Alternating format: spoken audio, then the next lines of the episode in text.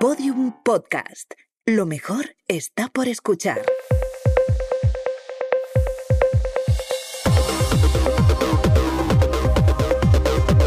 Saldremos mejores con Inés Hernán y Nerea Pérez de las Heras.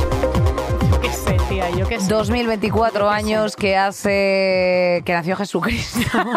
Feliz cumple. Feliz cumple Jesús, espero que estés muy bien. Bueno, mejorcitas, muchas gracias por haber aguantado, pues ni más ni menos estos 24 días de, de enero sin, sin saldremos mejores. Os venía bien este, este pequeño cleaning, esta descarga de cafeína Vaya abstinencia auditiva. os habéis pegado, nos habéis escrito mucho, ¿eh? Muchas gracias. Muchas gracias, de verdad. ¿Cómo has estado tú, Nerea? ¿Cómo te encuentras en estos momentos? Ah, como una mierda. Estoy como una, estoy mal, estoy mal, que esto también hay que decirlo. Regular, nunca se está mal del todo, ni bien del todo. eh, esto de la felicidad, o sea, bueno, ya, La felicidad, esto es para otro- ja, esto- esto es- ja, ja, ja. El caso es que llevo, hoy, si hoy no lloro, hace cinco días en total que no, que no lloro. Cinco días seguidos estoy sin llorar, que mi amiga Bea Lobo dice que son muchísimos. He pasado unas navidades chungas en, en bajada, porque esto parece que la evolución de esto es dientes de sierra, entonces parece que vas para arriba y luego eh, te, te pegas una hostia porque los ritmos del cuerpo pues, son distintos a los, ritmos, a los ritmos de la cabeza y lo tienes que dejar hacer.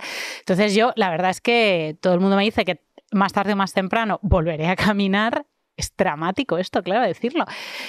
Pero yo no te creas que lo estoy viendo en el horizonte, pero bueno, también tengo ratos buenos. Mm, Ahora mismo tenía ganas ¿eh? de volver a trabajar. Se me, es raro decir esto, pero tenía ganas de, Sí, de esa, fra- esa, el rato. esa perífrasis Ya, qué ha raro, qué raro. ese- sí, ha sido raro. Lo- Me lo he oído decir, ha sido como, ¿qué haces, idiota? Eh, ¿qué haces, pero tenía idiota? ganas, tenía ¿Y ganas. cómo te podemos ayudar los que estamos alrededor o las ¿Cómo me personas estáis- que te escuchan? Hija, pues como me estáis ayudando, si sois todas muy sabias, mis colegas, todos, todas me decís cosas importantísimas. Olga me dice que hay que llorar, que eso es pasar pantalla, que son, res- que son reseteos, que es buenísimo. La otra me manda un mail eh, mm, con consejos de meditación. Bob Pop me ha llamado, me ha dicho cosas súper inteligentes. Ana, y hoy tú te has bajado la silla a los cinco pisos y no sé, pues lo, lo que estáis haciendo es lo que tenéis que hacer. Y las personas que te escuchan, por si acaso te quieren, con que le enviéis el icono de corazón coreano es Las suficiente. personas que me escucháis Sab- sois majísimas. Ella sabrá, ella sabrá lo que significa. Ya lo sé, hombre, si sois más majas que, que la hostia. Sois... Ah, lo único que os pido es que no me digáis campeona, por favor. Es una. un- Hostia. La palabra campeona le estoy Hostia. cogiendo un asco. O sea, me parece de un condescendiente. Máquina, Pu- valiente. ah, cualquier cosa menos campeona, valiente, bien. Titana me gusta, que, lo, que me lo mandáis mucho.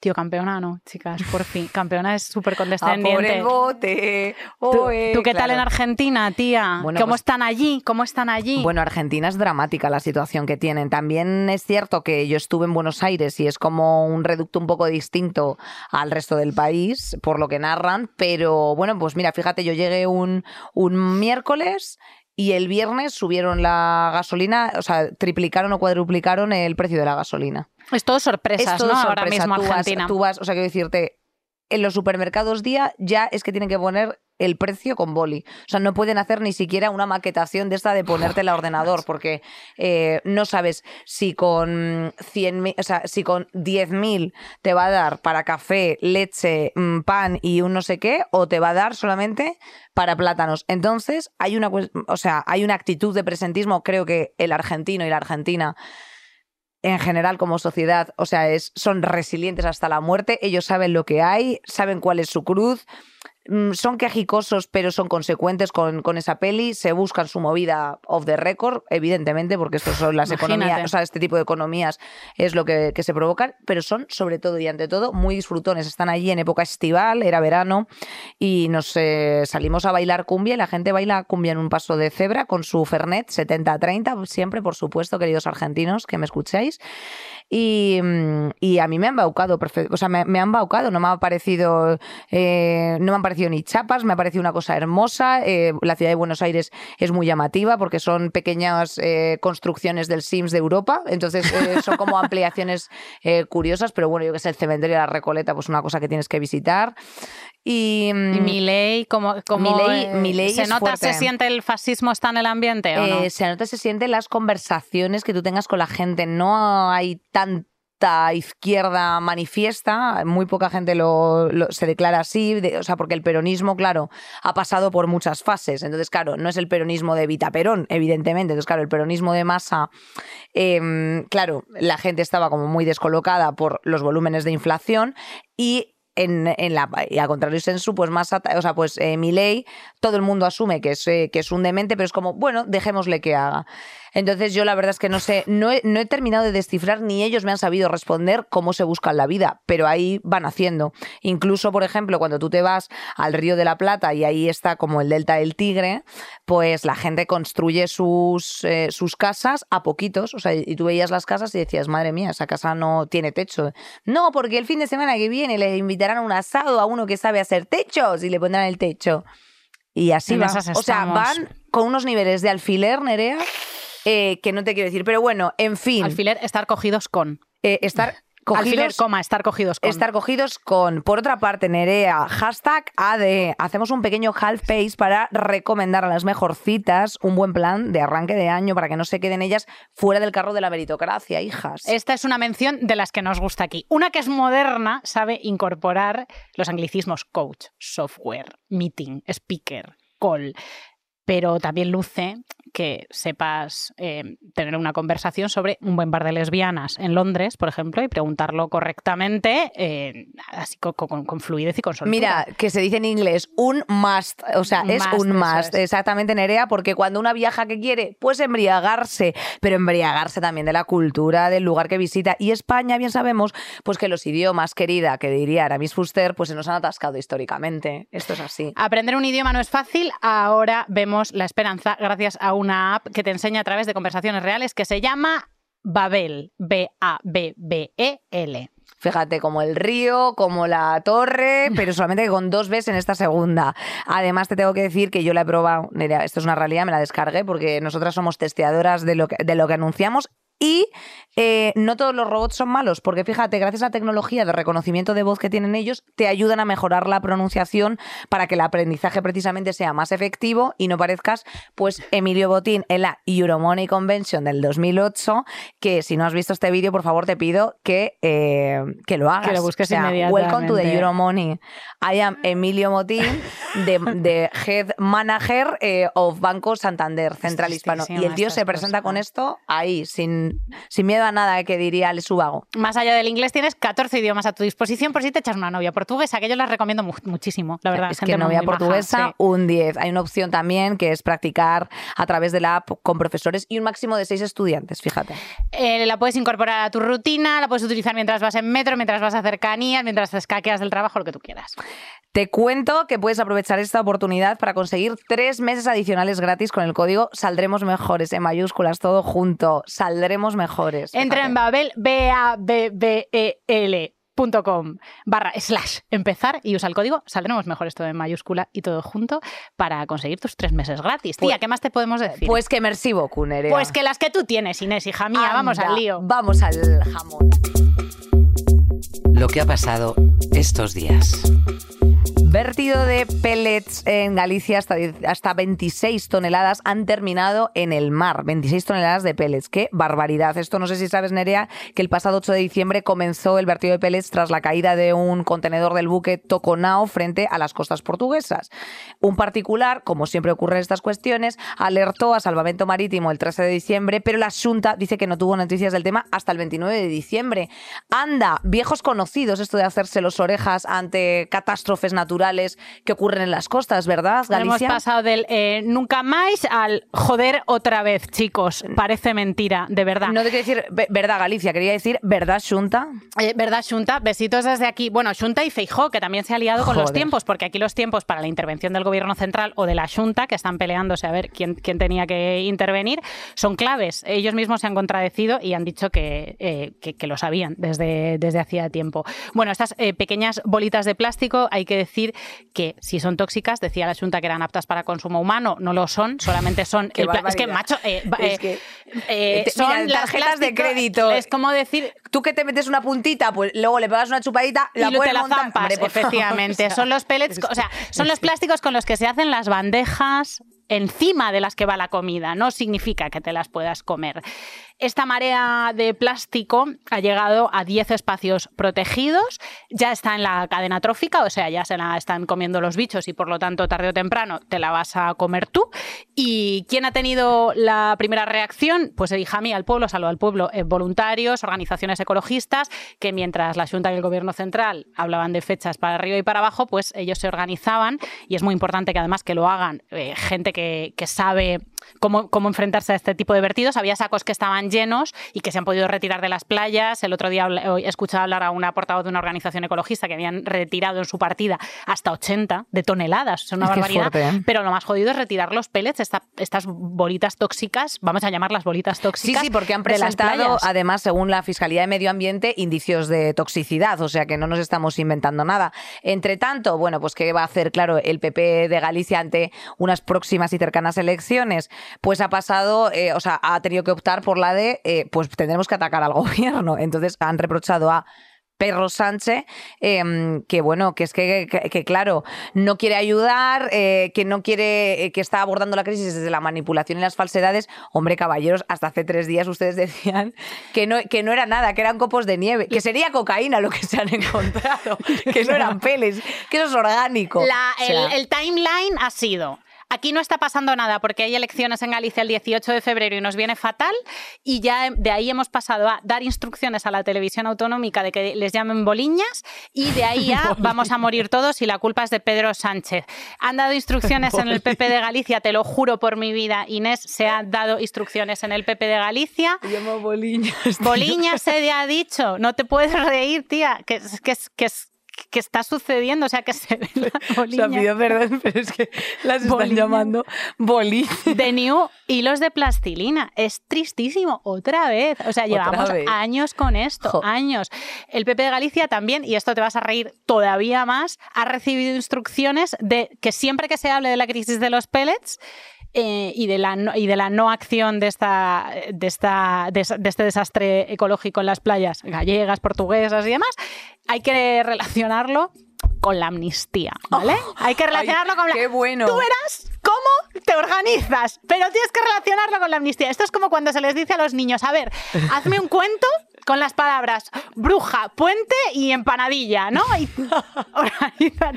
a ver, yo creo que es como que, claro, ellos se piensan que a lo mejor se han tirado de pronto como un pedo en Llorens de Mar y han aparecido como los pellets por el otro lado, o sea, han eh, atravesado la corteza de la tierra y se han ido por el otro lado. No lo sé. Ayer, Ignatius, yo me río me parece una tragedia, es una tragedia medioambiental gravísima y eh, toda nuestra solidaridad con el pueblo gallego y especialmente con las personas que estáis participando de forma activa en las playas y la recogida. Pero, pero, I have to say, eh, ayer Ignatius dijo un chiste que me pareció brillante y es, eh, en realidad no son los pellets, son els pellets y, efectivamente es una estrategia de Cataluña para conseguir la independencia. Y se lo cantan. o sea, este era el chiste, ¿no? Es, es que, es que claro, es que con esto? A ver, ya estamos en unos niveles de. O sea, estamos cabalgando ya una distopía, tía, que tampoco sé muy bien cómo concretarla. Bueno, pero, hay gente muy se hayan llamado boliñas, te juro que me ha dado carcajada como un poco de flato. Bueno, y de nervios, o sea, risa nerviosa. Al final es risa nerviosa, es risa nerviosa. Lo del asunto es risa nerviosa. Bueno, afortunadamente tenemos unas organizaciones ecologistas eh, muy bien apañadas que le dan instrucciones a los voluntarios para hacer las cosas bien, para dividir la playa en cuadrantes, para no arramplar con todo, que eso sí que lo estaban haciendo desde la Junta, como barrer con máquinas, ¿no? Hay cositas vivas, ¿no? Hay, hay bichitos, hay Correcto. Tienes que recoger el plástico, no todo lo demás. Hay que recoger por, por franjas cuando llega la pleamar, hay que hacer de, manera, de manera organizada. Así que aquí, pequeño asterisco, pues por ejemplo, apúntate a Greenpeace. Eh, apúntate a Greenpeace, eh, eh, suscríbete y también se podrá pues sufragar el dinero de todas las personas que también trabajan de forma activa, no solamente desde el activismo, sino desde el impacto medioambiental de forma directa.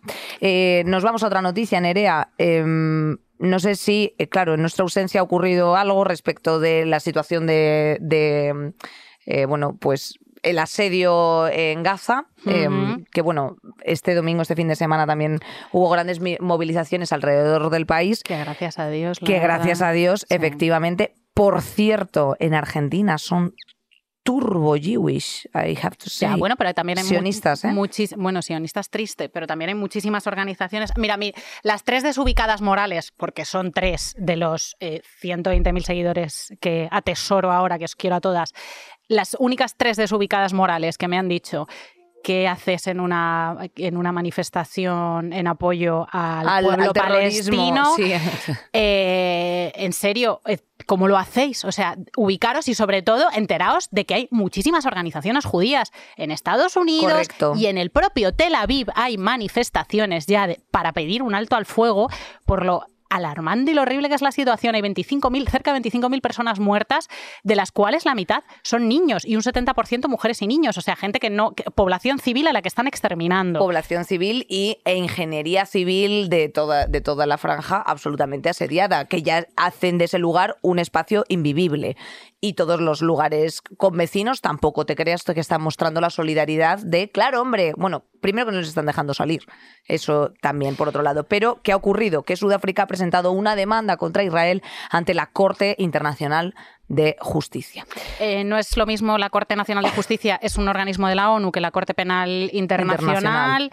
Eh, lo que pretende demostrar esta demanda es que Israel tiene una intención genocida, o sea que están intencionadamente exterminando a la población civil. En las manifestaciones es lo que se grita, no somos idiotas, eh, es que esto, es una, esto no es una guerra, esto es un, un genocidio. Eh, los, los puntos eh, a los que se refiere Sudáfrica en esta denuncia es que se está mm, asesinando a, a población civil, a mujeres y niños, que se les está expulsando de sus hogares, que se les está privando de acceso a alimentos, a agua, a refugio, asistencia médica y que hay medidas destinadas, esto es gravísimo, a prevenir los nacimientos, o sea que es una limpieza étnica. Israel está destruyendo todo el sistema civil, está destruyendo el archivo histórico, está destruyendo cualquier organismo de gobierno, es- el Palacio de Justicia, lugares arqueológicos. O sea, pretenden que esta población civil no pueda volver a levantar cabeza, no se pueda reconstruir. Es una limpieza étnica. Varios estados como Turquía, Jordania, Malasia o Bolivia han eh, manifestado la adhesión a la demanda. Sudáfrica eh, está siendo especialmente solidario con la población gazatí porque han vivido el apartheid y no les hizo mucho caso Israel cuando en, en aquel momento, la verdad. Entonces, mm, bueno, igual por eso han tomado, han tomado conciencia. Hay eh, dos vertientes dentro de esta demanda y es que, bueno, pues efectivamente el tribunal declare que Israel está cometiendo un genocidio, que eso a nivel internacional, pues evidentemente es una palabra gruesa y sobre todo eh, implicaría el resarcimiento de bueno pues de, de- de indemnizar todos esos daños y que se emita una sentencia provisional que ordene el fin de la campaña militar en Gaza. Es que la movida de todo esto, tía, es el alto al fuego. O sea, que, que sigue sin sigue sin producirse. O sea, es que es una cosa que es bastante que es bastante loca, tía, no sé. En, ¿Qué haría Israel con una condena si se le diera la razón en este, en este organismo internacional a Sudáfrica? Pues probablemente lo mismo que Rusia, que es absolutamente nada. Ya os contaremos en el siguiente programa que está pasando en el Mar Rojo, que también tiene mucho que ver con esto, pero guau. necesitamos más, más tiempo del que tenemos y llevamos 24 días, pues Inés currando en Argentina, yo llorando, en fin, hija, yo qué sé. Eh, más cosas. Encu- encuesta del CIS eh, acerca de las percepciones de igualdad, las mujeres cuidamos más. Este es nuestro titular. El titular de otros medios es que algunos hombres se sienten discriminados por las políticas de igualdad. No puedo, te lo juro. Es que a mí me... eh, eh, Bueno, O sea- lo primero porque el CIS hace, o sea, para empezar ¿Por una cosa que ¿Cómo se llama CIS, preguntáis? una cosa que se llama CIS, yo ya no la quiero, mira, para empezar. Pero para- esa pregunta, ¿quién la ha hecho? ¿Os sentís oprimidos por los avances del feminismo? ¿Pero quién la ha diseñado esa pregunta de primeras? ¿A mí qué cojones me importa? Es que como, O sea- o sea, quiero saber, por favor, alguien nos puede poner un mensaje aquí en comentarios de YouTube o en el DM directo de si os ha llamado alguna vez a vuestro teléfono personal de más 34 654, el teléfono que siga eh, alguien del CIS. Porque es que yo, si me llama alguien del CIS, lo tiro a la papel. O sea, pienso que, te lo juro, ¿eh? Pienso que es el Pegasus y lo tiro a la basura. O sea, el móvil, de ley. Bueno, pues eh, efectivamente eh, ha habido una pregunta eh, respecto de no solamente si se sienten oprimidos, sino que si hay un correcto reparto de las tareas del hogar, los cuidados a las personas dependientes o el comportamiento de ambos sexos. Y los datos interesantes que te queremos lanzar son que un 81,2% de las mujeres asegura que no lograrán la igualdad a menos de que los hombres también luchen por los derechos de las mujeres. efectivamente, eh, claro, gracias por esta simpática perogrullada. Y luego, por, otro, por otra parte, los hombres dicen, efectivamente, si nosotros no estamos a favor, por lo que sea, pues estas, eh, estas mujeres pues tampoco van a poder conseguir la igualdad. Se ha destacado este, de verdad, se ha destacado este, este titular, a mí me parece, en serio, una memeza. Además, se utiliza como la palabra discriminación que es una cosa muy específica, es que es muy exagerada. O sea, es que eso significa que las mujeres de manera estructural estaríamos aprovechándonos de una, de una posición marginal y secundaria de los hombres, también estructural, en la sociedad. Es que parece, de verdad, parece un chiste. No se pregunta, es que no se pregunta. Cosas que se pueden preguntar en esta encuesta del CIS. ¿Ha leído usted Abel Hooks, señor? Señor, eh, ¿se sabe los nombres de los amiguitos de su hijo? ¿Sabe eh, cuáles son las estrategias escolares de su hijo? ¿Sabe dónde guarda los calcetines de su, hijo?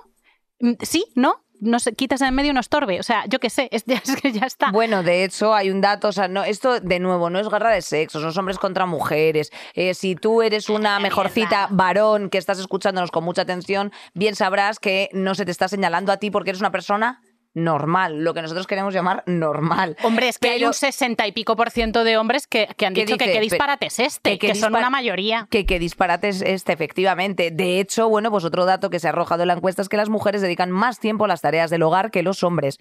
Ellas ocupan 172 minutos, o sea, casi tres horas de media al día, y ellos tan solo dos horas, 126 minutos.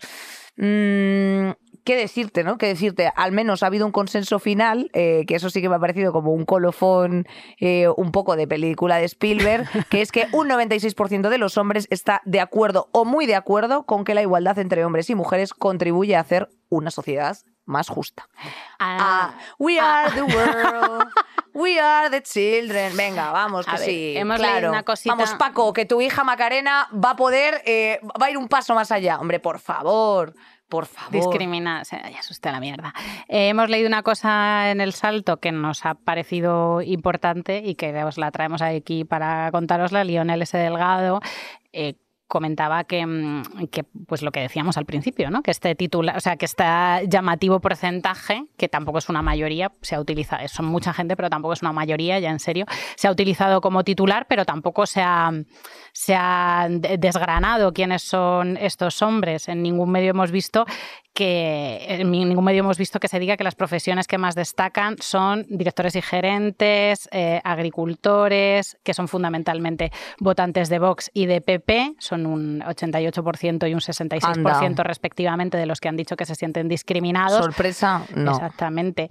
Em, y que un 62% de los que piensan que el feminismo no ha ido demasiado lejos, sino que ha ido más o menos hasta donde tenía que ir en este momento, incluso un poquito más atrás, es que son, es que son mayoría. Es que la brocha gorda es peligrosísima en estos, en estos análisis, ¿verdad? Porque nos hemos quedado con una idea. Mm. ¿Quieres decir como en el titular? O, claro. o sea, claro, o sea, que, ha habido titulares capciosos. no, no, el titular ha sido esta, esta pregunta ridícula. El titular ha sido eh, un 44% de hombres de derechas con unas profesiones y unas tendencias políticas muy determinadas en su inmensa mayoría votantes de derecha ultraderecha contestando que se sienten discriminados apartados por el feminismo. ¿A mí qué coño me importa? Pues si es que yo ya lo sabía, es que yo ya lo sabía. No se lo pregunten, no se lo pregunten, porque de verdad que no vamos a, no, podemos bajar el barro todo el rato. 95% de feministas que eh, no se sienten representadas con José Tomás, efectivamente. Exacto, esta pregunta del CIS también me la podéis incluir en la próxima ronda de encuestas, que por cierto creo que el CIS lo pagamos todos. Me encantaría entrevistar a un analista de datos de estas cosas. Pues ¿Sabes pues apúntatelo en el, en el doc. Lo, apunto en el doc compartido, amiga. Pues oye, hoy tenemos mucha emoción, ¿eh? que queríamos arrancar este 2024 arranca bien fuerte. Recoger un momento televisivo que os ha gustado mucho, que habéis compartido un montón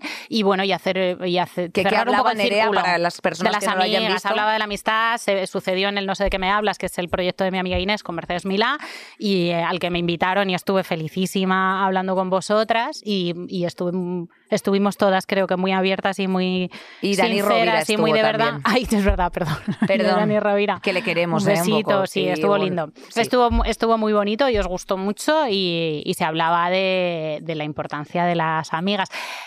Fíjate que en los, he leído en diagonal los comentarios, son un montón, lo han visto 7 millones de personas, y había muy poquitos comentarios negativos, pero en relación con la última noticia que, mm, que hemos dado, muy, muy poquitos, ¿vale? Muy pocos comentarios negativos, pero los comentarios negativos eran como de una serie de Pacos y Albertos que...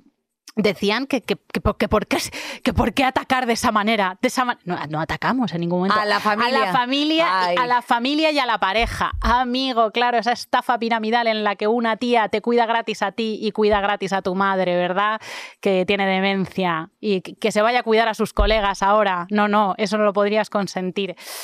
Eh, claro, es que puede llegar a ser muy tramposa la familia y la pareja. La familia y la pareja a menudo, para ti no, Alberto, yo lo entiendo, pero la familia y la pareja a menudo ha sido de verdad y el amor incondicional eh, que viene de esas dos estructuras de la familia y la pareja ha sido una trampa mortal para las mujeres. Entiendo que te resulte muy amenazador que se propongan otros modelos de sostén mutuo y afectivos. Yo lo puedo entender y además lo veo. No deberías sentirte amenazado porque en ese corte no se dijo nada en contra de la familia y la pareja. Mírate por qué te sientes amenazado. Míratelo. Y con esas tremendas y simpáticas barras, vamos a por las siguientes. El tema del día. Pues como os prometíamos, efectivamente, hoy tenemos unos roleplays un poco particulares, porque yo quiero hacer de Mercedes Mila, que para mí es un honor, y tú de Isabel Tenalle, Gracias. para invitar precisamente a hablar a pues lo que es para nosotros la periodista y presentadora de televisión. Es que no hay otra. Desde que empezara a trabajar en los medios en los años 70 ha hecho radio, televisión, muchísimas entrevistas. Ha presentado eh, una, dos, tres, hasta 15 ediciones de Gran Hermano. También ha salido en cine, en televisión. mm, O sea, una trayectoria eh, amplísima que ha sido reconocida también con varios premios como el TP de Oro eh, a la mejor presentadora eh, o el Ondas a la trayectoria o labor profesional más destacada. Tiene un premio Guinness, que esto me parece también muy divertido cuando lo estuvimos buscando, Nerea, por ser la presentadora que más trajes regionales ha llevado en un plató de televisión. Ella es The One and Only M.M.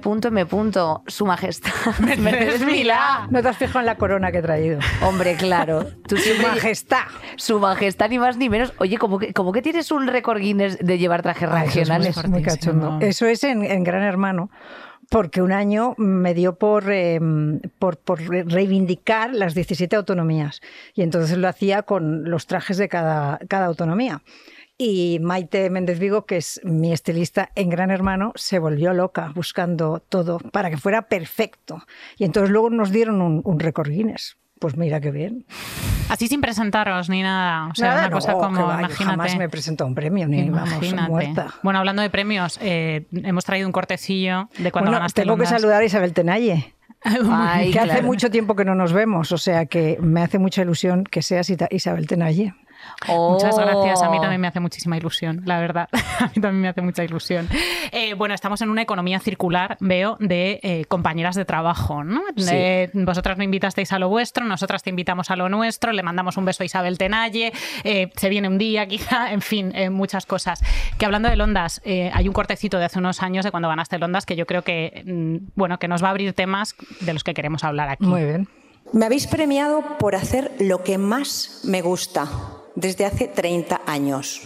Hacer preguntas, averiguar por qué pasan las cosas y hacerlo siempre desde la comprensión, el respeto y evidentemente con un pelín de agresividad, tengo que reconocerlo. He ido limando con los años, pero sigo teniéndolo. Pero siempre con respeto, huyendo del insulto. En estos momentos tan especiales y tan complicados, en los que hace falta calma y en los que muchas veces lo que oímos son insultos, y me pongo la primera de la lista en ese insulto hacia mí misma.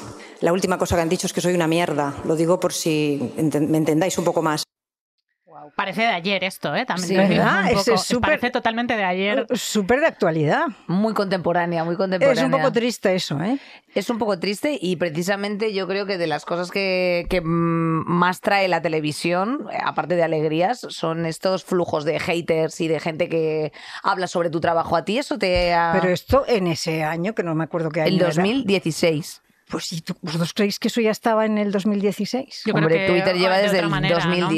2010. Vale, entonces sí. Pero Twitter no era tan heavy De en todas 2016 maneras, yo como lo es Twitter, ahora. como no lo tengo, lo respeto y ahí está, pero no lo veo jamás porque mm, es que no. Yo tengo Instagram y punto. Obsesionada de las redes sociales ¿Qué también. relación tienes con las redes sociales? Bueno, de respeto, desde antes de que fueran mm, importantes. Por ejemplo, con Gran Hermano le di mucha importancia porque, mm, en- primero, los blogs que los despreciaban a muerte cuando era mm, una cosa que estaban haciendo y a mí me parecía importantísimo porque ese feedback de la gente hacia Gran Hermano a mí me gustaba mucho, ¿no? De hecho, citaba nombres de, de gente que escribía eh, blogs, citaba incluso textos y luego ya cuando empezó más, pues también, o sea, gran, siempre le he tenido gran respeto y incluso con los insultos, o sea, a mí me parece que el trabajo que hacemos requiere aceptarlo todo aunque sea, eh, aunque sea un insulto más o menos grave, etcétera. Porque eh, nosotras en parte, o nosotros, vamos, los periodistas que hacemos radio o televisión, somos eh, hijos de la gente. O sea, nosotros sin la gente no podríamos vivir. Entonces, a mí me parece que respetar eso es vital, sobre todo cuando hay tanta gente que lo desprecia. Entonces yo no, yo lo abracé y hasta aquí. Y puede vivir de una pequeña autocrítica luego después. Em, Bueno, depende del insulto. Depende del insulto. Depende del insulto. Sí, es cierto que también, efectivamente, a lo mejor si tú te dedicas a un periodismo más político, pues también los que se te ponen enfrente, a día de hoy ya no hay corte ninguno respecto de las palabras que utilizan, que no son ser una mierda. O sea, a mí se me ha dicho, te cogería de los pelos y te arrastraría por toda España. O otra gran frase que me pareció sensacional, como la violaría y la contrataría en el juicio para que me defendiese de la violación que la ha hecho. O Claro, sea, tú como abogada, ¿no? claro. Pero todo eso, ¿de verdad lo, lo- le das importancia? No, claro que no. Ah, vale, pues entonces Claro que no le, en doy las ningún mismas. tipo, no le doy ningún tipo de, de importancia. Porque el que lo escribe, o sea, tiene un problema él o ella, no, no nosotras. Absolutamente. ¿Cuál es la línea precisamente para sacar? em, tú te describías como una periodista agresiva, ¿no? En ocasiones. Bueno, porque es que es verdad, o sea, lo han, eh, lo han dicho muchas veces. Y yo tampoco creo, o sea, lo reconocí un poco por, porque hay que reconocer las cosas, pero yo tampoco creo que sea tan agresiva. Yo, por ejemplo, no he tenido problemas con ni un solo entrevistado, solamente con una, Encarna Sánchez, nada más. Y además fue inesperado, porque hicimos la entrevista, no pasó nada. Eh, al día siguiente por la mañana me llamó, que estaba muy contenta, y de repente en su programa de radio explotó y hasta hoy, bueno, ahora ya falleció, ¿no? Pero nunca supe. El resto no he tenido problemas, porque se pueden decir muchas cosas sin necesidad de agredir. No he tenido. Y esa agresividad mm, te ha. Te ha gener- o sea, tú te has encontrado en momentos incomodísimos, me imagino, en entrevistas. O sea, Pues no. ¿no? No, no, no, no, no, no. Évole nos decía el otro día que si estás cómodo en una entrevista o si quien, quien tienes enfrente estás muy de acuerdo con él, no te va a salir nada interesante. Mm, ¿Tú pero- estás de acuerdo con eso? No, sí. Sí. Si tienes delante una persona que eh, te hace la pelota o va, sigue tu ritmo pensando que así va a ir mejor la, la entrevista, fatal. Yo La siempre les decía, cuanto más dura es la entrevista, mejor vais a salir porque os sale lo mejor de vosotros mismos. Eh, si no es dura, os tranquilizáis, os relajáis y es fatal. Las entrevistas tienen que ser todo lo duras que haga falta. Y entonces es cuando el personaje mm, sale bien. Si tiene razón Jordi, Évole. ¿Qué crees que es lo que a la gente le gusta ver en la televisión a día de hoy? Em, siempre le ha gustado ver mm, temas imprevisibles. Esto es la palabra, yo me acuerdo que te lo dije a ti antes de empezar el programa nuestro de No sé de lo que habla. No, no sé de lo que no sé de qué me hablas. No sé de qué me hablas. Y mm, es que ahora, como nos lo han retrasado un mes, se me ha pasado ya, o sea, la- la- la- casi hasta el título, ¿no? Que esta es otra cosa que eh, es muy curiosa, o sea, que antes no pasaba. Tú tenías un programa y no, y no te retrasaban el programa, cumplías el contrato que tenías. Ahora, de pronto dicen, no, la semana que viene no van. Entonces tú te tienes que pasar todos los días dando explicaciones de por qué no van, etcétera, el fútbol, el tal, el cual, ¿no? Pero bueno, no pasa nada. Entonces, eh, en ese programa, que tuve una inmensa alegría de que esta mujer estuviera con nosotros, a pesar de que no la conocía, o sea, a mí me- cuando María Ruiz me dijo, mm, ¿qué te parece trabajar con Inés Hernán? Yo le dije, es que no sé quién es, no tengo ni idea de quién es. Claro, mm, luego te lo conté, nos conocimos, nos caímos muy bien y hasta hoy. Pero el tema de imprevisible, yo siempre lo decía en Gran Hermano, por favor, no escribáis guiones eh, repitiendo la, situación que se vive en la casa. Hay que ser imprevisible, que la gente se pegue un susto con lo que dices, ¿no? Y eso por una parte. Y luego yo creo que, te, que si, si ven que tú te la juegas y eres más o menos sincera y mm, honesta, eso es muy importante. ¿Es compatible esto con la censura que hay ahora mm, a raíz, ¿no? O la autocensura que puede haber respecto de ciertos temas? Yo es que no creo que haya censura, niego la mayor. Entonces, eh, como la he vivido, incluso trabajando en esta casa, eh, porque yo ya tengo muchos años, entonces, claro, mm, he vivido la censura, he vivido con Franco, o sea, sé lo que es, lo que es la censura, de que te tacharan palabras, de que no te dejaran hablar de según qué temas. Entonces, a mí me hace mucha gracia cuando ahora dicen que hay censura. No dudo que a lo mejor algunos temas, eh, de hecho tú mm, saliste de televisión eh, porque habías dicho no sé cuántas cosas, entonces sí, ahí mm, puedo, aunque podríamos entenderlo, ¿no? Pero hay defensa de esa censura. Creo, porque hay muchos centros de información donde tú, si no contestas a uno, te vas al otro. Mm, yo, la verdad, la censura, a no ser que me lo demuestren fehacientemente, creo que la democracia eh, no da censura. Aunque esto sea muy desagradable de oír para gente, a algunas personas, yo no puedo mentir. Entonces, para mí, mm, que he conocido la censura, no es lo que hay. Pero en vuestra vuelta, la de las dos, la tuya y la tuya, a televisión española, no podéis hablar de política. Eso tú Pero has ya dicho y sí lo has podemos, lamentado. eso sí te lo he dicho. Eh, ya sí podemos. o sea, tú venías de Movistar donde no podías hablar de política, que lo has dicho que te fastidiaba mucho. En televisión española no puedes hablar de política. No, es posible no hablar de política. Pero si verás lo que pasó. En Movistar lo entendí, porque era- nos decían, los clientes de Movistar es mejor que no os defináis en el terreno político porque ahí sí que puede haber enfrentamientos. Bueno, lo entendí. Pero cuando llegué a Televisión Española dije, no lo entiendo. Y de hecho se lo dije a, nuestro jefe, al jefe de contenidos. Y al cabo de poquísimo nos dijo, adelante con la política. Ahora lo que pasa es que es complicado porque hablar en el programa, eh, no sé de qué me hablas de política, tampoco va a ser tan fácil para nosotras. Así que Bueno, esperamos. es un A ver, recurso, a mí me da es un recurso que hay respecto de cosas, pero yo creo que todo lo que se, o sea, todos los discursos que se están haciendo continuamente en un, política. pola- en un programa son política, porque tú tienes una forma de entender el mundo eh, desde una mm, perspectiva de derechos sociales y de cuestiones que las atraviesa la política. O sea, que aunque tú no digas abiertamente un programa o un epígrafe, a no sé quién, exacto, eh, No, pero eso no es. O sea, yo pienso que el periodista, mm, eh, todo lo que pueda, tiene que ser. Eh, eh, Imparcial. Imparcial es la palabra. Porque si tú realmente te defines, como hizo esta Cafre, como que votaba a no sé quién, a mí eso no me parece bien. No me parece porque que no lo lo que veo yo me necesario. lo que hizo me esta salvo porque soy porque no soy periodista. ¡Hala! Claro, nosotras, a ver, nosotras somos una subjetividad con patas, ella y yo, o sea, y aquí lo- lo- os lo hemos avisado todo el rato.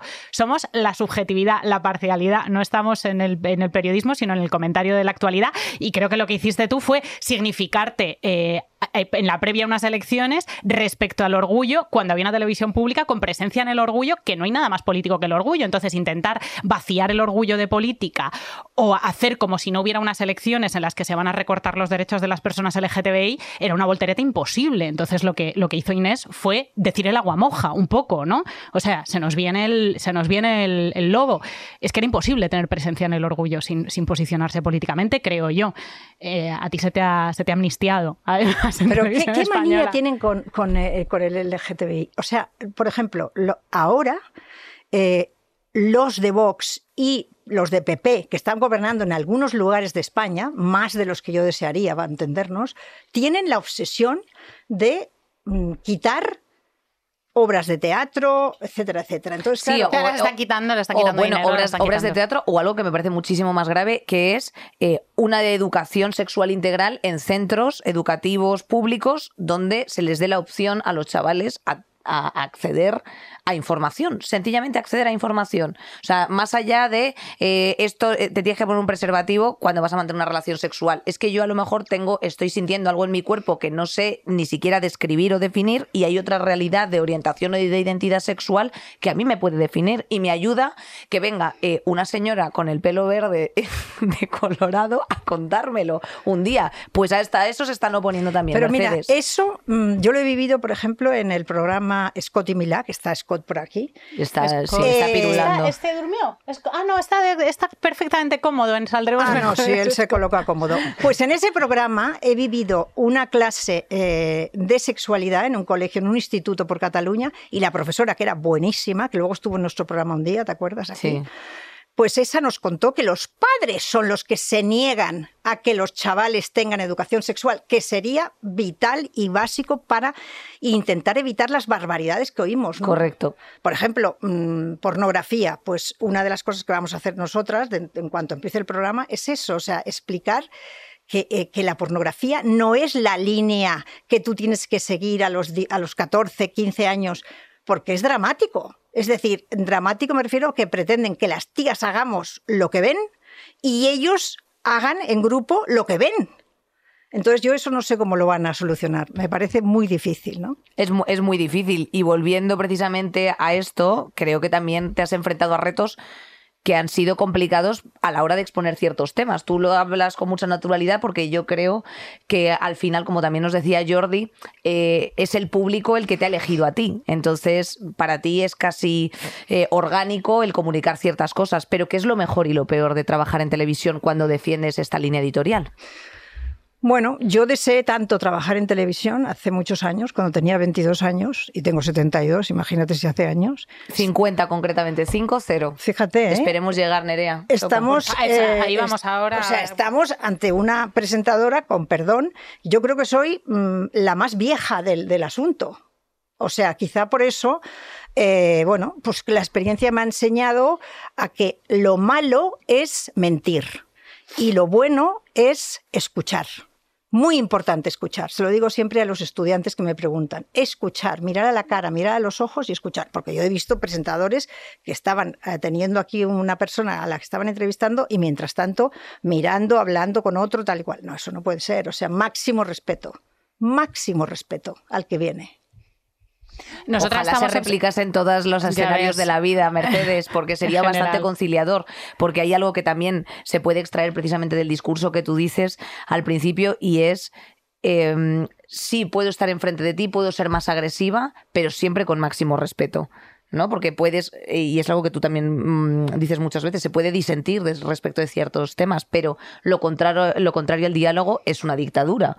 Y, eh, Gran frase de Nerea. Bueno, es Nerea. una, es una frase.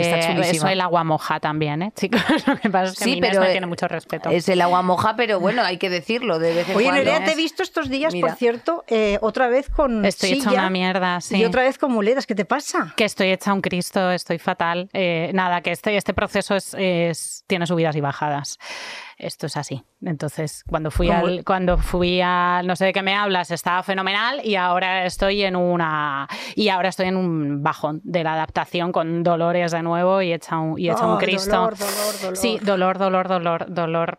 Dolor, dolor y gestión. y gestión emocional, Gestión, poca. emocional y mental.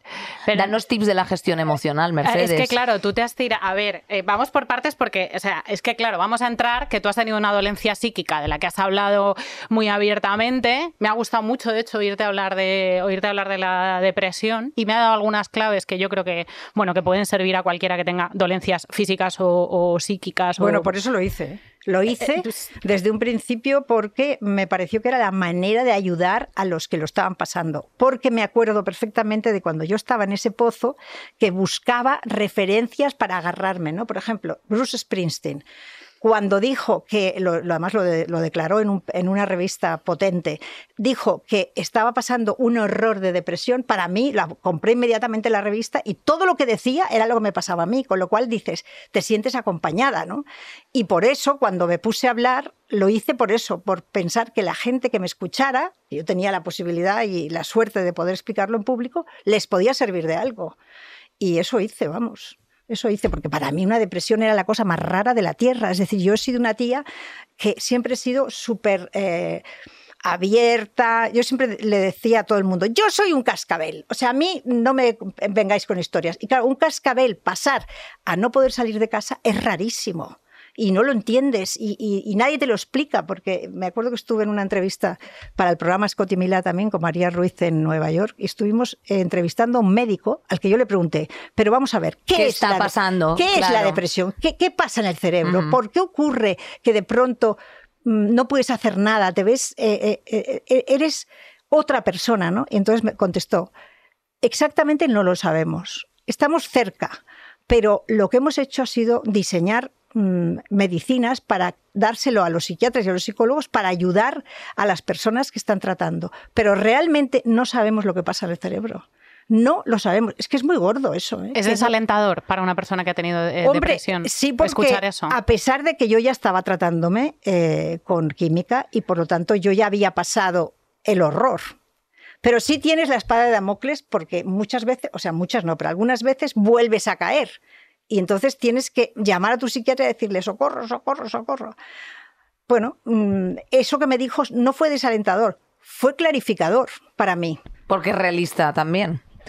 ¿Y crees que se está, perdón, Nerea, Sí. crees que se trata eh, actualmente de forma correcta en medios eh, las cuestiones de salud mental? Parece como que ha entrado en el debate público, ya hay varios partidos que promueven, eh, bueno, pues que haya más psicólogos en atención primaria, eh, reducir las benzodiazepinas, que somos como el segundo Mm. país de Europa de consumo eh, masivo, ¿no? Para estar, pues eso, mm, a currar y a dormir, a currar y a dormir, ¿no? A base de tostis.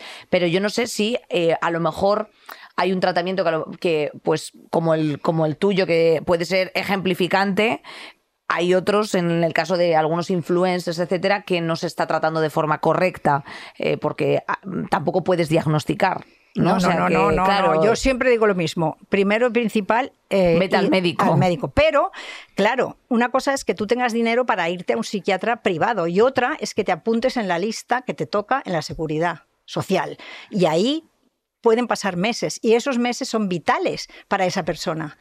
Son vitales. Entonces, ese problema, ese problema es, es importante, ¿no? Y, y tienen que aumentar los, Los recursos. Sí, sí, sí, sí, sí, sí, sí. Tienen que aumentar porque mm, lo primero es eso, diagnóstico. A ver qué te pasa, porque hay veces que no es una depresión o es otra cosa. Tienes una bipolaridad, ¿no? O tienes eh, cualquier otra enfermedad mental. Y entonces, pues mm, vas a ciegas. Tú has tenido varias caídas Sí, en, sí. en depresión y Sí. todas han sido, han sido distintas. Yo quiero saber cuáles, o sea, cómo han sido esa, esa primera caída, segunda caída, recaídas. Yo la primera, la primera que tuve eh, fue por un desamor, claramente. O sea, una situación que me, me descompuso completamente. No tuve mm, herramientas para defenderme, que si las hubiera tenido no hubiera pasado lo que pasó. Y, mm, y entonces eh, tardé dos años en tratarme. Que de hecho mi hermano, Lorenzo, un día me cogió en casa y me dijo, no puedes seguir así, llorando sin parar y tal, tienes que ir a un psiquiatra. Y fui. Y, de- y ahí empezó mi curación, porque era una psiquiatra que me entendió muy bien desde el primer momento, me recetó unas pastillas y a los seis meses yo estaba perfecta. Pero luego entró el estrés, estrés eh, laboral. Ah. Y ahí sí que lo pagué duro con el gran hermano, ¿no? Lo pagué duro, porque me quedaba toda la noche, muchas noches ni dormía, porque veía el 24 estabas, en- horas estabas enganchada, claro. y veía todo y apuntaba todo para que al día siguiente pudiera decírselo a mis compañeros. No sé si lo habéis visto en el minuto tal cual. O sea, eso fue un error por mi parte y que lo pagué muy caro. Muy que caro. tuvo que ver la tele en tu depresión. Pues el, el estrés, hija. Todo, ¿eh? También es que yo creo que es una cuestión de personalidad, no la depresión, pero que tú eres una persona hasta donde yo he podido ver que tienes un compromiso con lo que a lo mejor no te comprometes con excesivas cosas, pero con las que te comprometes las haces genuinamente, ¿no? Y porque te interesa y es de corazón. Entonces, eh, bueno, pues esto yo creo que sería una de las peores cosas de trabajar en televisión, porque al final puedes entrar ahí en bucles y en Bueno, les cosas. está pasando a muchos compañeros, ¿eh? Sí, bueno, claro. Les está pasando que de pronto yo veo que eh, compañeros, mm, bueno, eh, algunos lo dicen y otros no. Pero, pero madre mía, o sea, está claro que es un trabajo muy estresante que pagas un, precio alto. Mercedes, ¿crees que vivimos en una sociedad enferma? Porque fíjate que esta narrativa que nosotras a veces decimos de, madre mía, de aquí yo cierro el portátil y me voy a lo siguiente, eh, mm, no sé ni qué va a ser mañana, qué vamos a hacer de no sé cuántos, al final como que la precariedad está extendida en muchos ámbitos, no solamente en el audiovisual, y que yo ahí en ese sentido soy una privilegiada. Pero es verdad que, mm, que ha permeado mucho la sociedad que todo el mundo mm, tenga algo que decir de su salud mental. La- ¿Lo detectas como que Bueno, ahora mismo estamos en una sociedad enferma? No, no sé si sociedad enferma, pero que desde luego mm, lo que tú decías antes, ¿no? Pastillas, pastillas, pastillas que incluso se auto mm, recetan. Eh, entonces, la exigencia laboral en muchos momentos es excesiva. Entonces, para no perder ese trabajo, pues se hace de todo. Y ahí es donde te quemas. Ahí es donde entras en el terreno del fuego y te quemas y a pesar de que te quemas, sigues tomando otra pastilla para dormir, otra pastilla. No sé, yo por ejemplo esta noche, para que os hagáis una idea, mm, he dormido toda mi vida muy bien y ahora, em- de- después de, durante la, presi- de la depresión, dormía fatal. Pero luego empecé a dormir otra vez bien y durante el programa nuestro no he tenido ningún problema. Pero hace unos días que estoy, me despierto a las 4 de la mañana matemáticamente y me tiro mm, dos horas eh, que ya ahora he aprovechado y leo. Pero durante años, si, me ha pasado, pues eh, intento dormirme, hago todo tipo de, de, mm, ejercicios mentales para relajarme y tal. Y claro, ¿eso qué es ahora mismo? Si yo no tengo nada, pues debo tener algo que me Químico hace- que- Sí, porque me pregunta el psiquiatra, ¿duermes bien? No, ahora no. ¿Y tienes alguna preocupación? Tampoco. No. Claro, que estás ahí en Entonces miro a. Scott, que está encima de mi cama, roncando, y me da una envidia horrorosa. Claro, y le despiertas de un puntapié. No, no, que no, que va, "Esto que no va, que a va, que va, conmigo. que va, que va. Claro. Él se despierta a veces y entonces yo le cojo la carita y le digo, qué suerte tienes de dormir tan bien, chaval. Se vive con un poco de miedo cuando has pasado por estos túneles oscuros. Se de vive con precaución, porque realmente se pasa muy mal. Entonces, mm, tienes cuidado, ¿no? Conoces los síntomas y cuando los tienes, pues dices, cuidado, cuidado, cuidado, que esto viene y si viene eh, es peligroso. Deberíamos de trabajar menos, Mercedes. Depende de cómo lo lleves. Yo, desde luego, en este momento no me puedo quejar. Eh, tengo un programa de televisión que me gusta muchísimo. Bueno, pero porque tú ya estás eh, habiendo superado la edad de jubilación, Mercedes. O sea, Ya, porque pero tú ya ¿qué lo que importa? tienes es vicio, vicio, que diría reincidentes, guapa. Bueno, pero ¿qué importa? O sea, yo podría eh, decirte, no es que preparar los guiones, es que leer y, buscar toda la información de cada invitado que tenemos, etcétera. Pero es que me gusta muchísimo, entonces estoy en ese punto. Y además, eh, cosa que no pensaba, tengo a Inés que representa a la gente joven, porque ese programa es de gente joven, ¿no? Y por lo tanto tenemos un equilibrio. E- e- Y ese equilibrio a mí me da mucha paz, porque sé que esta, frente a la dificultad más grande, va a pegar un salto y... y- y- Bueno, y que tienes que ver los guiones de Mercedes, porque Mercedes eh, bucea mucho en los personajes que van a venir al programa, pero las notas son dubidubadú, eh, cuéntale lo del rojo, nadie sabe qué, es lo, qué es lo que pone ahí. y X9 ella- asterisco 26. X9 asterisco eh, no sé, 26, Pero sí, eso no porque lo aprendí durante años, ¿no? Yo escribía los guiones de todos los que programas, nadie, que menos nadie Gran Hermano. me robe un media idea. No, porque eso, no, no, no, porque lo hacía, mi marido era el director y entonces yo hacía la entrevista, la preparaba, no sé qué, las presentaciones y luego con él mm, eh, discutíamos y veíamos qué era lo que había que hacer. ¿Qué pasa? Que cuando tú has hecho eso de un guion, te lo sabes de memoria y es muy importante que conozcas bien a la persona que vas a entrevistar. A pesar de que yo siempre decía, tienes que entrevistar al final de la página, o sea, cuando ya lo ha contado todo, ahí entras tú.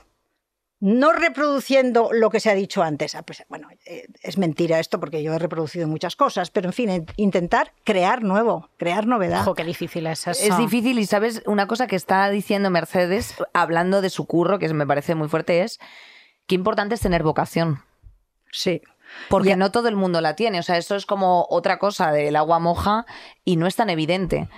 Encontrar que a lo mejor tu habilidad está en, el, en la comunicación o en el hablar y al final no poderte dedicar al periodismo o a la comunicación audiovisual y que acabes mm, pues en un departamento de recursos humanos eh, con una depresión. Entonces, a lo mejor una de las vías de mm, huida o de escape a, a tener una mala salud mental precisamente es atender a qué es lo vocacional e intentarlo y probar. A lo Pero mejor. yo tenía, yo, yo estaba. eh, o sea, tú estás enamorada de tu curro, pero es que es a día de hoy. Bueno, pero por lo tanto no tenía ese peligro, ¿no?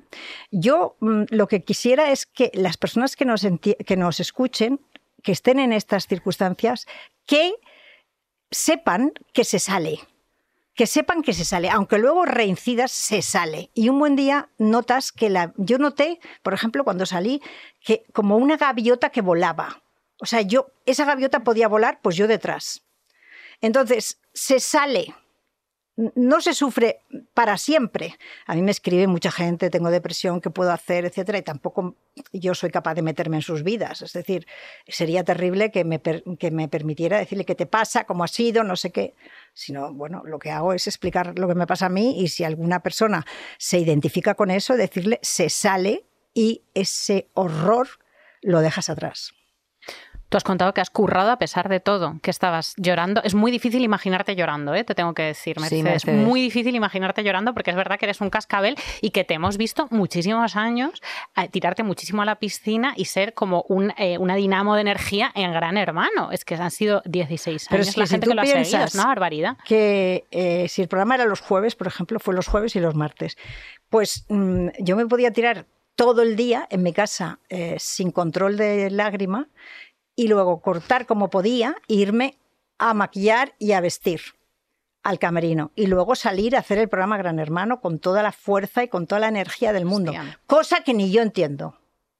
Ni yo entiendo, porque es que es completamente eh, casi mm, inhumano. ¿Cómo podías tú meterte a esas cuatro horas en directo y tirar para adelante con esos guiones también escritos por mis compañeros? Que yo muchas veces me los saltaba, pero bueno, mm, muy bien escritos. Y eso es incomprensible. También lo es que no se diera cuenta nadie. Se dio cuenta mi estilista, que me dijo un día, ¿pero qué te pasa? Y yo en ese momento arranqué a llorar en el camerino y ella se asustó y me dijo, esto hay que ayudarte, hay que ayudarte, hay que ayudarte. Pero bueno, Em, Disimulas mucho. Si te ha pasado, tú lo sabes. O sea. Sí, cucharas frías es mi consejo. Eh, si no tienes más remedio que trabajar, te metes unas cucharas óperas en la nevera y te las pones así en los ojos, que a mí se me hinchan mucho.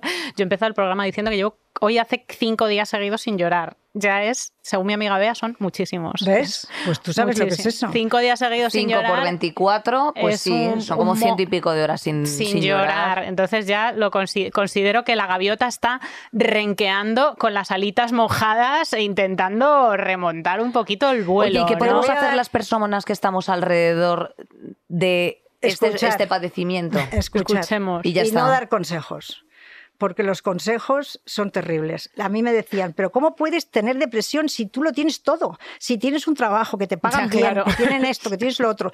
Y claro, tú dices, pero tendré todo, pero no tengo salud y por lo tanto me falta lo más importante. Una cosa te voy a decir, no sé la escucharas si valdrá para lo que te voy a decir, pero el otro día eh, leí en un sitio que si tú te pones aquí, en los mofletes, eh, dos hielos, uno en cada uno, durante unos cuantos minutos. Te quedas pegada. Te alivia. Te alivia. Fíjate lo que te estoy diciendo. ¿eh?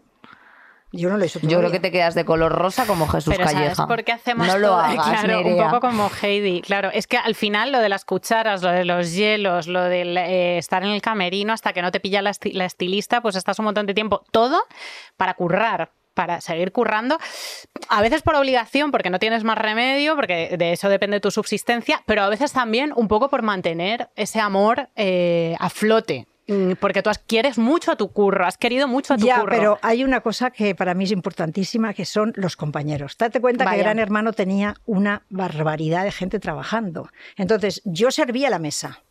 Si yo caía, mm.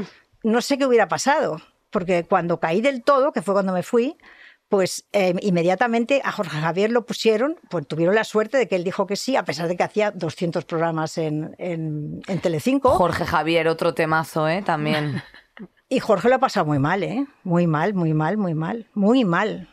Hombre, porque vienes también de unos ritmos que también esto te da. Eh, no son las mieles del éxito, chicas, mucho juguete roto en la tele, os lo digo a las dos, ¿eh? Os, eh os lo digo a las dos, mucho juguete roto en la tele. es una profesión que no duraré tanto. Pero no, es, una profesión que te mastica y te escupe. Sí, pero pero nosotras de momento eh, vamos bien. Vamos bien. Mercedes, vamos, vamos, estamos haciéndolo fenomenal. Estamos cabalgando las mieles del éxito ¿Cómo perfectamente. Es trabajar, ¿Cómo es trabajar? Y, em, empieza, empieza tú, Mercedes, ¿cómo es trabajar? Has, has Pues tú ya lo sabes bien, la bomba. Es que, ¿qué te va a eh, decir? Has trabajado muchísimo sola, los guiones solamente te los han escrito en un proyecto, eh, te meten a este torbellino de colores de mi amiga, que no la conoces además, ¿Cómo está siendo trabajar con Inés? Es que mira, yo nunca quise compartir el, plato y le decía a María Ruiz, la, CEO de Zanskar, no me fastidies que me vas a traer a una tía, además mucho más joven que yo, y que voy a tener que compartir, que no me da la gana, o sea, que no quiero. Y entonces ella me dijo, bueno, vamos a hacer una cosa, la conoces y si, y si al conocerla ves que eso tiene posibilidades, tiramos para adelante. Y entonces vino 24 horas a Menorca, que yo estaba en Menorca, Menuda cita ciega. y fue, vamos, mm, minuto uno, que no sé qué pasó ahí entre las dos, que hubo como un encaje y desde ese momento siempre, jamás a menos, no hemos tenido ni un problema, nos hemos entendido perfectamente, tanto en el contenido del programa como durante el tiempo de las entrevistas, de mirarnos y ya saber por dónde iba la cosa. Para mí ha sido una lección, para mí de verdad ha sido una lección, esa elección. A estas alturas de la Oh, vida. Mercedes. Venga, un corazón a medias. Déjate. déjate, corazones a medias. Habla, te toca a ti hablar, Inés. Te toca a Mercedes, ti. yo me emociono, chicas, porque yo me emociono muy rápido. O sea, yo estoy haciendo lo que quiero hacer cada día. Y esto me parece lo más bonito que me está pasando eh, en la vida. O sea, de verdad estoy en los mejores proyectos y además es todo azar, porque si al final tú te preguntas en la vida, ¿no? Como que queremos tener el control sobre ciertas cosas, también el disminuir el control sobre mm, más cosas de las que realmente podemos abarcar relaja el estrés, entonces al final flow un poco y dejarte sorprender es, es muy guay y eh, curiosamente estoy trabajando solo con mujeres a las que admiro, eh, que sois de una generosidad ah, extraordinaria y es que os voy a incluir porque es que esa es la realidad y, y es que yo no tengo nada más que decir, o sea, sois mi motor.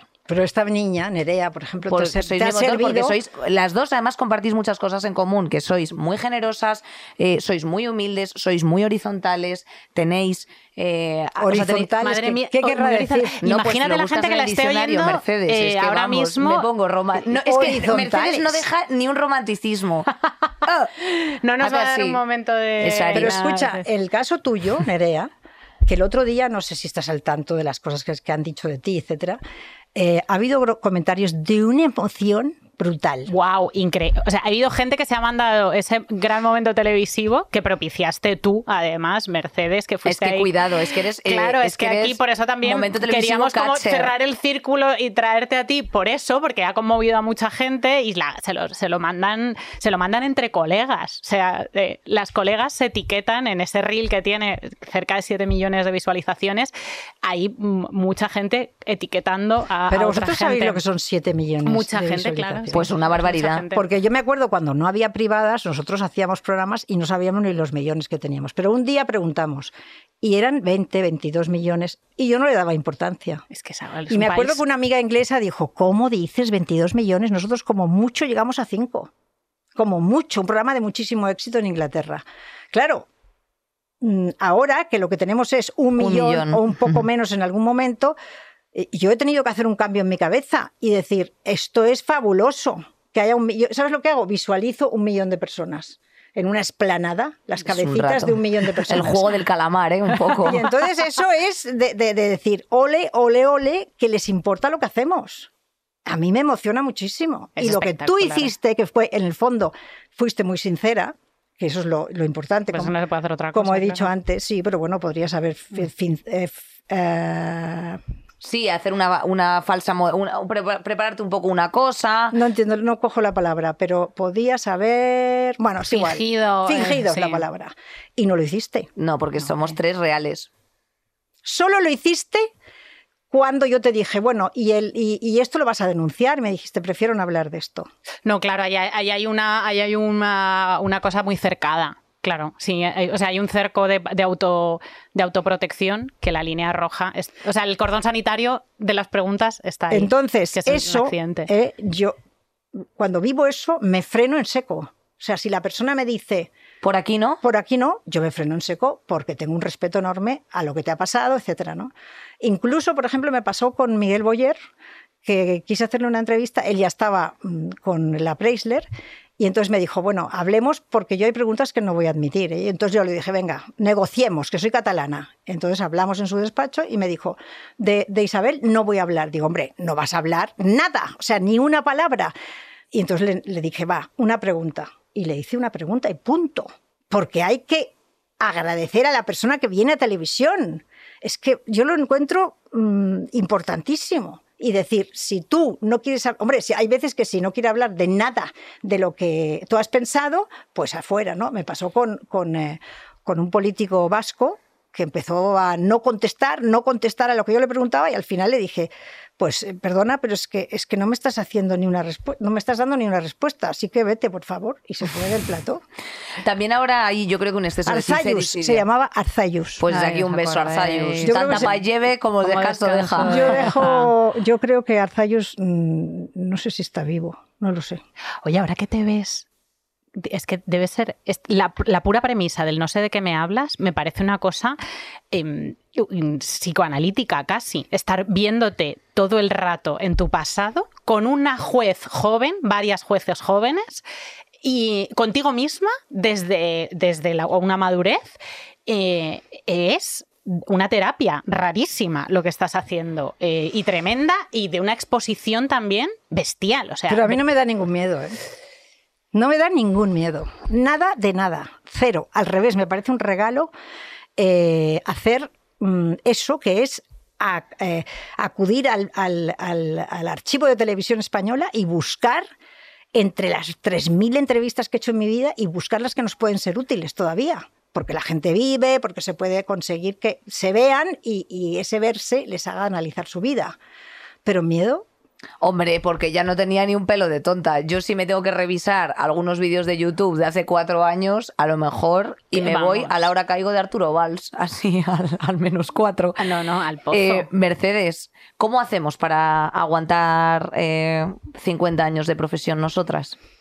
Pues... Pues eh, que Eso nos obsesiona, es lo pues. que más queremos. Nosotras nos queremos obsesiona. estar, que es que ahora hay mucha moda. Mira, fíjate, estabas hablando de las palabras, de negociar las entrevistas. Antes había como, como se atesoraba mucho más la intimidad de, en general, las vidas porque se capturaba de otras formas, pero desde la, la intervención de las redes sociales lo que ha ocurrido es un fenómeno absolutamente al contrario. Todo el mundo expone dónde está, estamos medidos por un algoritmo que te mete la zapatilla blanca por el culo, eh, bueno, toda la peli, ¿no? La zapatilla blanca por el culo. Te la mete por el culo. No te, porque- no te has acostumbrado porque todavía, es la zapatilla blanca? pues que tú coges y yo digo ahora New Balance, New Balance, New Balance y ahora tu móvil te va a enseñar unas New Balance que por favor te pido que no compres por Instagram. Entonces, Pero si yo compro, mi sobrina siempre me está pues es que criticando ya se y esta también. Pero yo compro un jersey que me gusta. Compré el otro día un jersey que me Se gusta. acabó. Pone las manos en la cabeza. Que no, que no, que no compres nada en voy a Instagram. quitarte la tarjeta de ins- de- del, del Instagram. Te la, voy a, te la vamos a desbloquear entre Marina y yo, a la cual mando un beso. Ay, y es Ana, estupenda y Ana. Oye, también. Marina tiene que estar aquí. Mírala. Ahí está Marina, Ay, mírala. ha y ha venido- venido ¿qué también? María Ruiz. Hablando. Y María Ruiz también. es que Qué está bien. mira, está- y Scott, que sube el salón de su casa ya, ¿eh? También Marina eh, es mi, mi community manager y me ha enseñado muchas cosas. Hombre, adiós, Muchas gracias. Porque si por ti fuese, estabas indómita. Ya, pero Es- Marina, por ejemplo, me dice, ¿tú crees? Y eso ya sé yo que, que hay que tener cuidado. Dilo. Diplomacias. Vale, pues ahora mismo en este sincericidio en el que estamos, que no se ¿Qué preserva la intimidad de nada, efectivamente, precisamente esto hace que haya un consumo de todo el mundo muy rápido. A la gente le da igual contarte la intimidad más intimosa si eso va a dar unos números. O sea, hemos entrado en unas dinámicas absolutamente distintas a lo que tú describes del Miguel Boyer y de todas estas gentes. Entonces, ahora mismo hay productos que hacen y en dos años bye bye. En dos años con mucha dignidad, pero te vuelves a la oficina de donde viniste, al centro de retail de donde viniste o lo que sea. Eh, ¿Qué hacemos para No, hacer lo que nos guste? Eso con tú- mucha dignidad. Eso digo. tú lo, lo dices porque lo sabes, ¿no? Yo no lo sé. Que sí, que sí. Es lo que sí, está pasando, sí, hombre, y sí. mucho- A mí el algoritmo, por ejemplo, es que mm, es otra técnica más que no me parece que sea tan grave, porque tú ves las, las cosas que te... Yo, por ejemplo, cuando me enamoré de William Levy, Ay, que me- por favor, que me enamoré de William Levy, todo el rato eran cosas de William Levy en mi eh, Instagram. Entonces, claro, me parecía genial, porque a mí lo que me gustaba era verle sin parar. Entonces, no sé hasta qué punto a mí me ha dañado el... el- bueno, sí, pero... Pero hasta eso creo que tú puedes controlarlo, con tu libertad. O sea, si tú dejas que, eh, que te dañen esa libertad, mal vas. Pero si no, dices, qué divertido el algoritmo, tú me mandas fotos de Scott, de, lo- de los schnauzers sin parar. Pues me mira, conoce más que mi madre, el algoritmo. Pero bueno, que Sí, ¿cómo hacemos ver, para durar? Pues es que, a ver, yo creo, Nerea, que... a ver, que es que tienes la- alguna clave, alguna clave tienes que tener. Eh, sobrevolar volar por bajo. debajo del radar, volar muy por encima, nos ves futuro, no nos ves, haz un poco de currar oráculo, mucho. Mercedes, currar mucho y, mm, y aceptar que... Haz de oráculo, haz de oráculo, Mercedes. Claro, o sea, cuéntanos que Sí, cómo haz de si nos oráculo, ves, que si luego nos ves después, un eh, futuro. Cabrona, luego eh, tengo yo un montón de cortes de Mercedes que luego después Ha vuelve el pasado. invitado 30 años después, la tía lo clava. Afina, ¿eh, Mercedes? Y que sea bueno, si A es ver, malo, cállate. Yo no, no, no, no. Yo no sé hasta que yo no sé si puedo deciros eh, cómo se duran 50 años. No lo sé. Porque, por ejemplo, aquí en la radio, pues tuve un tiempo, pues eh, entrega, entrega, entrega, entrega. Empecé llevando en Barcelona, en los informativos, café a mis compañeros, porque yo era la última mierda que había entrado como becaria en, el, en los informativos allí. Y me di cuenta de que el desorden era absoluto. Entonces yo llevaba por la mañana, ordenaba todos los, porque entonces había teletipos, todos los teletipos. De hecho, me cargué un teletipo del asesinato de Carrero Blanco y mi jefe me mató. Porque yo ordenaba y ordenaba y otro, otro- otra explosión de gas en Madrid. Esto no tiene ningún tiro. interés. Y entonces Y era lo de Carrero Blanco. era lo de Vaya. Carrero Blanco. Entonces, Anécdotas. eh, Sí, bueno, eso y, y- y ir todos los días puntual, iba siempre antes de que llegaran ellos, o sea, tomártelo muy en serio. Vale, eso check, eso, lo hacemos. Eso check. Llegamos Sí. más o menos a la hora. Yo a veces me retraso cinco Hombre, minutos. eh, Una presencia impecable. Eh, sí, O algún taco que le da a la gracia y ya gente, está. llevar el guion preparado, me cortan una pierna, no me pillo baja. O sea, creo que la entrega la tenemos. tenemos. sí. Me cortan una pierna, qué, qué bruta eres. Bueno, bueno, le dijo Joder, la sartén al cazo. Le dijo la sartén que- al cazo, Mercedes. Tú me preguntaste el otro día si se había quedado flotando en el Mediterráneo. Y tú, y tú dijiste, que me acordaré toda mi vida, que la cogiste, te hiciste un torniquete y saliste como pudiste a otra barca y esa barca te llevó a la orilla y Eso en esa fue, orilla sí, te sí, sí. llevaron a un hospital o no sé qué. ¿No? Ese es la- el trasco, sí. La, y la, gente cuando lo cuenta empiezan, y cuando yo lo cuento empiezan, ¡ah, qué horror, qué horror, no lo cuentes, es espantoso! Que tampoco lo entiendo. Porque si la, Porque primo- si la protagonista está bien, pues Porque se lo imaginan, también empatizan. Está bonito también que la gente diga, ¡ay, que tiene su punto". yo no tengo ese problema porque no soy aprensiva ni miedosa. Entonces, estas dos cosas, pues, me han ayudado mucho, ¿no? No soy, no soy miedosa ante hacer una entrevista a una persona que sea muy importante, que tenga mucha ¿Ves? información. No miedear, eso no, está muy no bien. tener miedo, No o sea, miedear. entregarse, cero miedos. Miedo, eh, miedo es que nunca. ¿Qué más o sea, tenemos que hacer? Hay una, hay una expresión que mm, la dicen los psicólogos que es eh, ten cuidado con el, em, eh, el miedo reverencial, que yo hasta que lo entendí, ¿Qué significa eso? pues significa que tú estás frente a una persona a la que admiras o respetas o, o- o te co- o consideras que es importante para tu programa y tú cambias porque tienes miedo a esa situación. A mí me pasan las citas eh, románticas. Pero bueno, Pero ya he cerrado líneas. Más miedo tienen ellos. Más miedo tienen ellos, eso digo yo. Pero ¿qué dices en las citas? ¿Pero qué dices? tú? Yo, yo sí, sí. Yo cambiaba la voz y todo, ¿eh? En las citas románticas. Cambiaba. Chicas, las heteros, en serio, tenéis que de- unos no. problemas rarísimos. No, no, no, Mercedes, nos ha tocado esto, pues esto Pero es lo por que favor, hay. no nos Pero tú porque que serás muy golfa, porque si no, no lo entiendo. Ya se ha, se ha reformado. Ya está. que le hemos sea, colocado, le esta- hemos colocado, esta- Mercedes, claro, le hemos colocado. así. Estoy colocada ya, Le hemos colocado, le hemos colocado, está ya tranquila. Ya no ¿Sí? sí, tiene que seguir dando tumbos. Pero Yo espero que sí. ¿qué pasa? ¿Que tienes un novio? o qué? Le hemos echado un novio, eh, tenemos un novio en la bahía, exclusiva. Claro, que se, que se está... ¿Y, y es argentino o es nacional? No, es nacional. Nacional, producto Eh, bueno, nacional. tan nacional como de Fuenlabrada. Eh, vale. Más, más nacional no más nacional no se puede más Del joven- Hospitalet de Llobregat de aquí, vaya. Sí, más joven o mayor que tú. Eh, un poquito mayor, unas gotas. Vale. ¿Y qué tal folla? Pues de 10, la Pues verdad. entonces esto es muy aquí. importante. Esto es, eh, y ya está. Y lo demás, nada. No está hueco, eso es muy importante, muy divertido. Eh, tiene grandes frases como eh, esa persona lleva los pelos que parece que le han rapado, le han untado con miel y ha hecho el pino en una eh, peluquería. Madre de Dios. ¿Y lee? Yo creo que no. Tampoco es tan importante. Pero esta eh, lee, ¿eh? Claro que lee. claro bueno, que lee, pero si no, le- además leo para los programas. Y tengo buena cabeza, pero hay cosas que leo que también son basurilla, ¿eh? que me gustan. ¿Te gusta la Isla de las Tentaciones, Mercedes? Y ya con esto nos vamos. Yo he seguido la Isla de las Tentaciones. Dilo, es que esto Eh, vamos, con, con- con una pasión y un, y un descreimiento diciendo, no puede ser. O sea, no puede ser que pase esto. Pero ¿qué les ocurre? A estas tías que, que, que, que, que, que es que están dispuestas a hacer lo que sea en frente de los hombres aquellos que hay allí y tal, ¿no? Entonces, pero lo he seguido. Ahora no lo he pillado todavía.